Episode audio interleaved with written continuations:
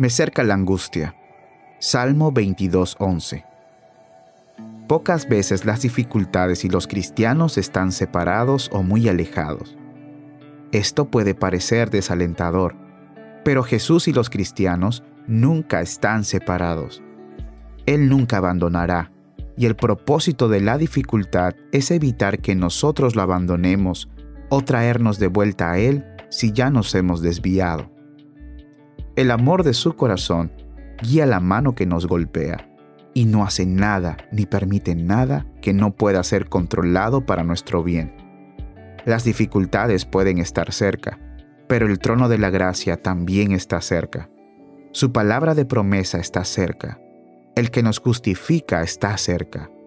En las dificultades, Dios puede glorificar su gracia, profundizar su obra en tu corazón, hacer brillar tu testimonio y llenarte de gozo y paz en la fe.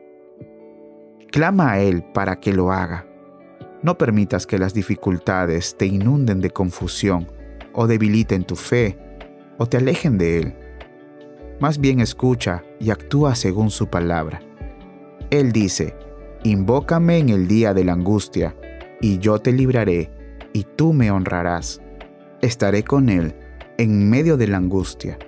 Yo lo pondré a salvo y lo glorificaré. Si Él habla, ciertamente actúa. Si Él dice algo, lo lleva a cabo. Toda dificultad tiene la intención de que tu corazón anhele a Jesús.